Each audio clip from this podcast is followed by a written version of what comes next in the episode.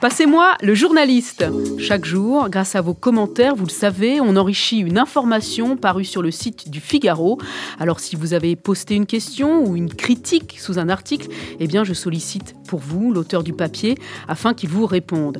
Je suis Charlotte Barillon de Nebouy et aujourd'hui, je vous emmène au service Société du Figaro retrouver Jean Kikizola.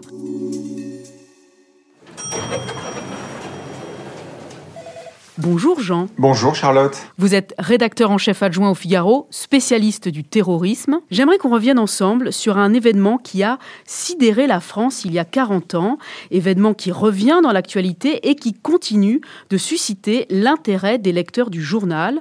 On est le 9 août 1982, il est un peu plus de 13 heures, dans Paris, et plus précisément dans le quartier juif historique de la capitale, des terroristes tue en quelques minutes à peine six personnes et en blesse 22 autres. Ils ont lancé une grenade dans le restaurant Joe Goldenberg et tiré sur les clients. Puis à l'extérieur, ils ont de nouveau tiré sur les passants cette fois-ci. C'est l'attentat de la rue des Rosiers. Aujourd'hui encore, le nom de cette rue, ancré dans les mémoires, demeure associé à cet attentat antisémite. Jean Kikizola, le lieu, les morts, les images, les symboles, tous ces éléments ont sans aucun doute participé à marquer fortement les esprits. Dans quelle mesure ce drame a-t-il choqué la France entière à l'époque? À l'époque, vous imaginez euh, cette scène d'une violence euh, extrême. Hein. Les terroristes euh, sont même aller jusqu'à poursuivre leurs victimes dans les, dans les cuisines du restaurant. Euh, nous sommes en plein cœur de Paris. La France connaît déjà le terrorisme, mais ne s'est pas encore habituée, euh, si je puis dire, euh, au terrorisme de masse. Euh, et donc il y a un choc énorme. La classe politique, l'opinion publique, la communauté juive française, l'étranger également, car il y a ce jour-là plusieurs victimes étrangères, notamment américaines. C'est vraiment un choc énorme. Euh, et, et, ça explique aussi pourquoi euh, la rue des Rosiers, comme l'attentat de la rue Copernic deux ans plus tôt, ont, ont fortement marqué euh, les esprits. Est-ce que le caractère antisémite de l'attentat a eu un impact plus fort? Oui, parce que là encore, comme deux ans plus tôt, l'attentat de la rue Copernic contre la synagogue de la rue Copernic, cette fois-ci, c'est donc un restaurant en plein cœur, vous l'avez dit, du quartier juif qui est visé. Le restaurant Goldenberg est un symbole euh, dans ce quartier du Marais. Et ce qui est important, c'est que on a en ce début des années 80 euh, la résurgence d'un antisémitisme qui existait encore, mais qui ne se manifestait pas de cette façon euh, sanglante, et surtout également d'un antisémitisme qui vient non plus de l'extrême droite, euh, mais du Proche-Orient. Aujourd'hui, quelle place occupe l'attentat de, de, la rue des Rosiers dans, dans l'histoire des attentats en France? Est-ce qu'on peut dire que cet attentat occupe une place particulière? Oui, absolument, parce que pour nous, Français résidant en France en 2021, malheureusement, ces images de terroristes tirant à l'arme automatique, tirant dans un restaurant, tirant dans la rue, rappellent des souvenirs beaucoup plus récents.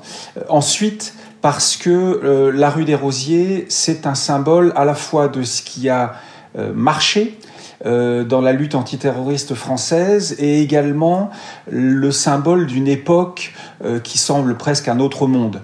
Euh, ce qui a marché, c'est que la mémoire a été maintenue et que plus de 38 ans après les faits, on espère encore un procès. Et puis l'autre monde, c'est un monde où les victimes sont finalement à l'époque peu prises en charge, où il n'y a pas de justice antiterroriste à proprement parler, et où certaines parties de l'État euh, n'hésitent pas à passer euh, des accords avec un groupe terroriste. On peut dire que cet attentat, il a de particulier euh, le fait que ça a été les, les prémices, ou en tout cas le, le début d'une vraie politique de lutte contre le terrorisme mise en place par le gouvernement français? Oui, ça a été, ça a été le démarrage de cette réflexion, bon, avec, avec des impasses. Hein. Rappelons-nous la cellule antiterroriste de l'Élysée, hein, qui est lancée par François Mitterrand à ce moment-là et qui va aboutir au fiasco euh, de l'affaire des Irlandais de Vincennes euh, sont accusés à tort euh, d'actes terroristes. Mais effectivement, c'est le début de cette réflexion qui ensuite va se poursuivre dans les années 85, 86, surtout 86, avec la création d'un système antiterroriste euh, véritablement cohérent, d'une législation antiterroriste plus performante. Mais il est évident que cette réflexion naît dans le, dans le sang de la rue des Rosiers ce, ce 9 août 1982. Jean Kiki Zola, vous, vous parliez de, de procès. Euh, on a sur cet attentat de la rue des Rosiers des victimes, 6 morts, 22 blessés, je le disais au début de cet entretien, et des présumés coupables identifiés.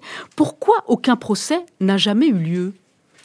Alors parce que euh, la justice, ça suppose de respecter des règles et ça suppose d'identifier des auteurs, euh, ça suppose d'être en mesure d'envoyer des mandats d'arrêt dans des endroits, dans des adresses précises et dans le dans le maelstrom, dans le dans le dans le bourbier des années 80, des années 90, ça a été euh, compliqué.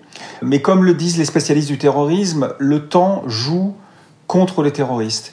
Si la mémoire est préservée, si des enquêteurs et des juges continuent à travailler sur les dossiers, alors le vent de l'histoire finit par tourner et des gens qui se croyaient à l'abri se retrouvent confrontés à leurs crimes. Imparfaitement, faut-il préciser, euh, car sur les quatre suspects, en l'occurrence, qui ont été identifiés par la justice française, un seul est arrivé en France, expulsé par la Norvège, trois autres sont euh, en train de vivre euh, tranquillement, je l'imagine, deux en Jordanie et un au sein de, des territoires palestiniens. L'extradition du suspect arrêté en Norvège vers la France en décembre dernier pourrait-il aboutir à l'ouverture d'un procès?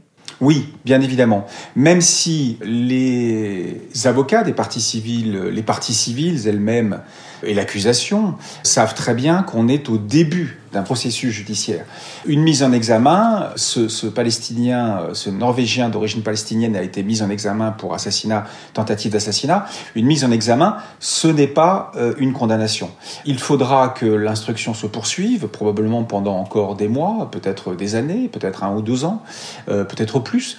Et ensuite, il y aura éventuellement procès pour cet homme et pourquoi pas pour euh, ces complices qui, encore une fois, ont été identifiés et qui peut-être euh, seront euh, livrés par les pays qui aujourd'hui les protègent. Merci beaucoup, Jean Kikizola, d'avoir pris le temps de revenir sur cet événement dramatique de l'histoire de notre pays.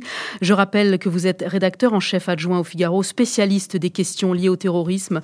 Ce podcast a été produit par Guillaume Cabaret. Continuez à commenter les articles des journalistes du Figaro. Votre avis nous intéresse.